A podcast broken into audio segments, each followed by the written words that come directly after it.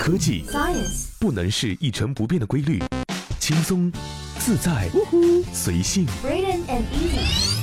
元气主播玩转鲜活科技，尽在元气少女情报局。大家好，这里是用智商捍卫节操，用情商坚守美貌的元气少女情报局，我是小一。本节目由喜马拉雅网独家播出。想象这样一个场景：你下班回到家，打开 iPad 看剧，中途瞄了一下手机，发现收到了老板的微信。然后呢，你把 iPad 推远了点儿，把电脑拿出来，开始处理工作上的事情。与此同时，你依然没忘记隔几分钟瞟一眼剧情，以及一直搁在桌上的手机。这个场景是不是还挺普遍的？如果你也觉得，我的日常就是这样，那你可能会对 Civic Science 最近发布的一份调查有兴趣。在这份调查当中，对超过一半的当代人而言，传统意义上的屏幕时间已经从单一的手机时间进化成了多屏幕时间，而这种频繁切换电子设备的行为也被称作媒体多任务处理。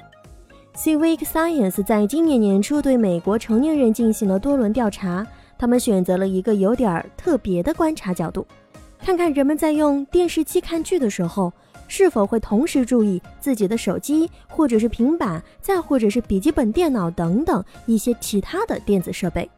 结果是，只有百分之三十八的人会说自己会专心看剧情，把别的设备放在一边儿；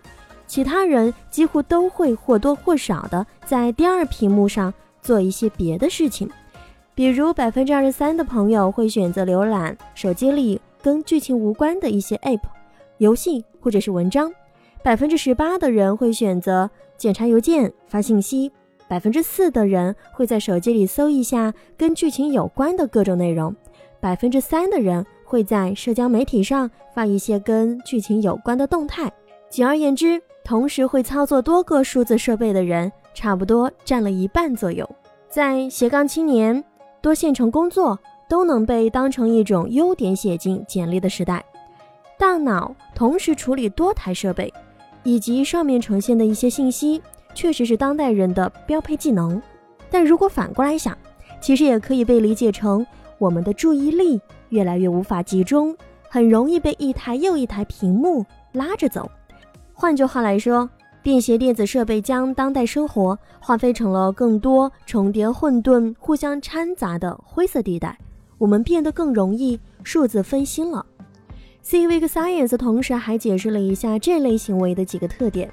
首先呢，很多人会在观看自己订阅的视频的时候打开第二屏幕，而且跟他们看的是哪个平台、什么视频的关系其实不大。调查中，不管受访者订阅的服务是 Netflix 还是 Amazon，他们出现分心现象的比例都比没订阅的人要高一些。换言之，不管是看全游还是看国产水剧，都不会耽误你抽空玩手机。第二，数字分心跟电子设备沉迷的程度往往有关。那些习惯了整天拿着手机、电脑的人，确实会比完全不依赖他们的人容易分心。当然了，沉迷的程度在这里是主观判断，只能说，如果连你自己都觉得有点上瘾，那你应该很难抗拒一些看别的东西，一边点亮手机或者是电脑屏幕的诱惑。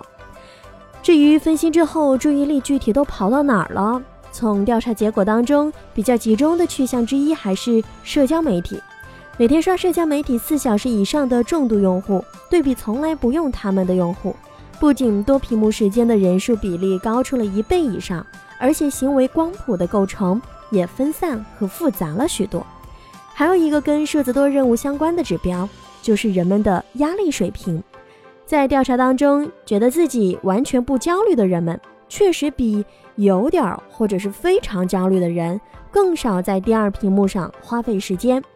但调查者并没有解释，到底是多任务让大脑更紧张，还是紧张让人更难以集中注意力。毫无疑问，多任务确实可以在很多情况下节约时间，还能够赋予人们一种一切尽在掌握中的感觉。但也有研究提出，省时高效的并不像我们想的那么简单愉快，它的影响微妙而又难以评估，甚至可能有害。最近发表在心理学期刊 BMC Psychology 的一篇论文就说到了，同时使用多种媒体设备会改变大脑对于其他事物的感知，让人更容易将不相关的环境线索纳入到自己对他人的评估系统当中。当然了，在数字时代，以提高效率、避免空白时间为宗旨的一心多用，还可以体现为很多种形式。比如说，干家务的时候看剧或听歌，吃饭要配下饭剧等等。打开这些网页加载的时候，同时又在开着另外一个网页，你看，几乎都跟电子设备有关。身为当代多项任务能手的我们，非但没有摆脱手机之困，现在又添了一堆新设备。哪怕是看个剧都闲不下来，是不是觉得自己离真正意义上的无所事事越来越远了呢？